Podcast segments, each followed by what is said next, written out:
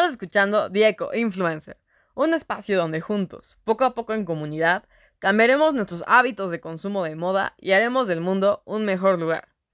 Yo soy tu anfitriona, Loli Galina, creadora de la plataforma que nos empodera a todos diariamente como Eco Influencers, para hacer una diferencia como consumidores, al ser una herramienta informativa, reflexiva y de conexión con expertos de la industria de la moda desde diseñadores, empresarios y defensores, hasta agricultores y trabajadores de fábrica. Infinitas gracias por dar este pequeño gran paso y tener el interés de convertirse en un consumidor responsable y crítico. También quiero compartir que me hace muy feliz que hayan dado clic y escucharme. Eso significa mucho para mí. Recordemos que el futuro no es desechable.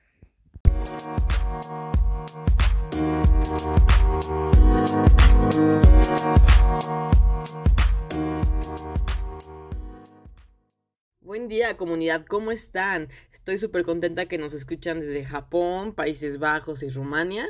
A todos les doy la bienvenida al show. Sabemos que la industria de la moda es la segunda más contaminante del planeta y es que para producir unos jeans, por ejemplo, se necesitan más de 7500 litros de agua, el equivalente que bebe una persona durante 7 años de su vida. Por suerte, el nivel de conciencia va más allá y cada vez tenemos más alternativas para consumir menos ropa y si lo hacemos, hacerlo con más cabeza, ¿no?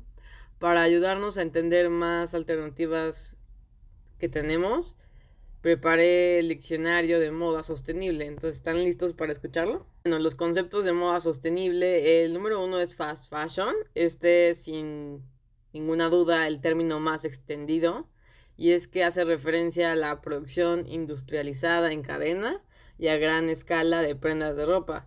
Es la que utilizan las grandes cadenas del sector de la moda.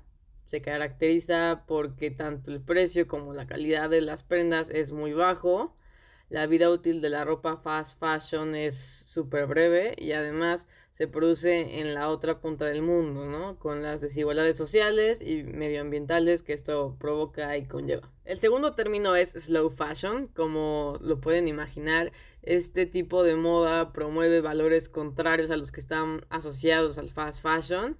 Así, en este caso, este tipo de moda defiende la producción respetuosa con el entorno, el medio ambiente y las personas por eso utiliza materiales sostenibles y generalmente trabaja con proveedores locales. La producción que hacen las firmas de slow fashion es limitada, ya que uno de sus principales valores es la desaceleración del consumo de moda por otro más consciente. El siguiente es upcycling. Aparte de ser una de las industrias más contaminantes, el sector de la moda es uno de los que más genera residuos y por eso el upcycling se ha convertido en una alternativa a la alza para vestir de forma diferente y súper original.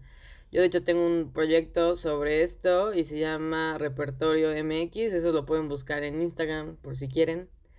Pero bueno, retomando al upcycling, en este caso se promueve utilizar prendas de ropa u otros materiales para reconvertirlos en una pieza de moda diferente.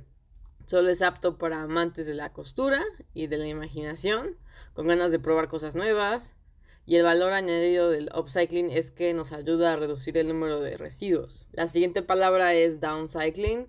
Este es el proceso de dar una vuelta de vida a los materiales desechados. Popularmente es lo que podemos conocer también como reciclaje. Por lo tanto, estos productos se convertirán primero en desechos y luego en nuevos productos. En el caso de la moda, se vuelven prendas.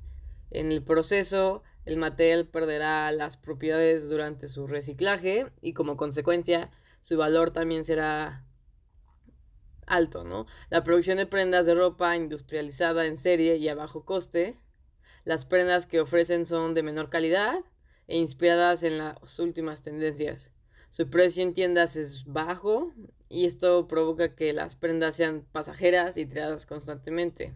La palabra 5 habla sobre el eco fashion. Este es un tipo de moda considerado artesanal porque para elaborar las diferentes prendas se trabaja con materiales como fibras naturales y nobles, tintes también hechos a base de plantas y muy a menudo los tejidos están hechos a mano con materiales reutilizados. Entonces así el eco fashion promueve una producción manufacturada a mano. El 6 es Conscious. Algunas grandes cadenas ya la han incorporado a sus colecciones, ya que se han dado cuenta que ahora los consumidores no solo buscan precio o que una prenda sea muy bonita, también buscan los valores, ¿no? Su principal característica es que las prendas conscious están hechas siguiendo los principios de sostenibilidad y el respeto por los materiales, el medio ambiente y las personas que lo hacen. Punto número 7 es DIY, Do It Yourself palabra popularizada actualmente son las siglas Do It Yourself, que en inglés significa hazlo tú mismo. Se usa sobre todo para trabajos manuales que se puedan llevar a cabo en casa. El punto número 8 es refashioning. Este es el proceso sencillo de reciclaje que uno mismo lleva a cabo con su prenda. Se trata de aplicar nuevos y simples cambios en ella para transformarla en algo nuevo y darle otro toque diferente que tanto tú como la gente no vayan a notar. El punto número 7 es DIY, Do It Yourself. Palabra popularizada actualmente son las siglas Do It Yourself, que en inglés significa hazlo tú mismo. Se usa sobre todo para trabajos manuales que se puedan llevar a cabo en casa. El punto número 8 es refashioning. Este es el proceso sencillo de reciclaje que uno mismo lleva a cabo con su prenda.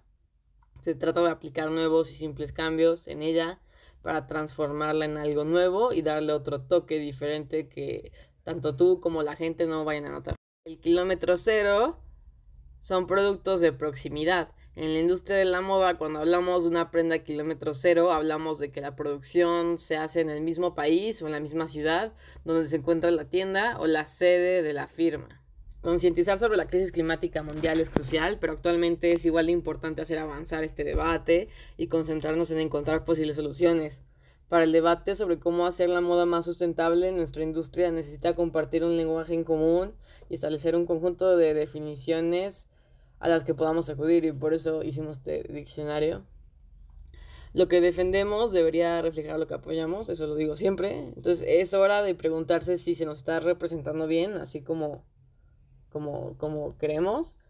Podemos crear una nueva era de belleza, de eso estoy segura, y estilo también, nacido a partir de la comprensión y la conexión íntima con nuestro activo más preciado. Este es la Tierra, que es el mayor diseñador del mundo que el mundo ha conocido. Finalmente, como actividad, los invitamos a que chequen su closet, su armario, donde guarden su ropa y miren qué es lo que podría ser transformado con un proyecto DIY o hacerle refashioning o un upcycling Ah, vamos a poner muchas, muchos ejemplos y inspiración, pero igual ustedes pueden seguir buscando en internet porque es un lugar hiper vasto con ideas frescas. Si tienen alguna duda pueden escribirnos algún comentario a Diego Influencer, tanto en Instagram como Facebook. También nos pueden enviar un voicemail. Queremos ver y escuchar lo que estén planeando hacer con su ropa. La ropa que a lo mejor no, ya no me da tanta felicidad ponérmela, ya todo el mundo a me la vio. Eh, ya no quiero, ya, ya no me inspira. Todo ese tipo de ropa podemos hacerle estos cambios antes de pensar en donarla o regalarla. Entonces, muchas gracias por escuchar este video, este podcast. Estoy hiper contenta, feliz fin de semana. Gracias.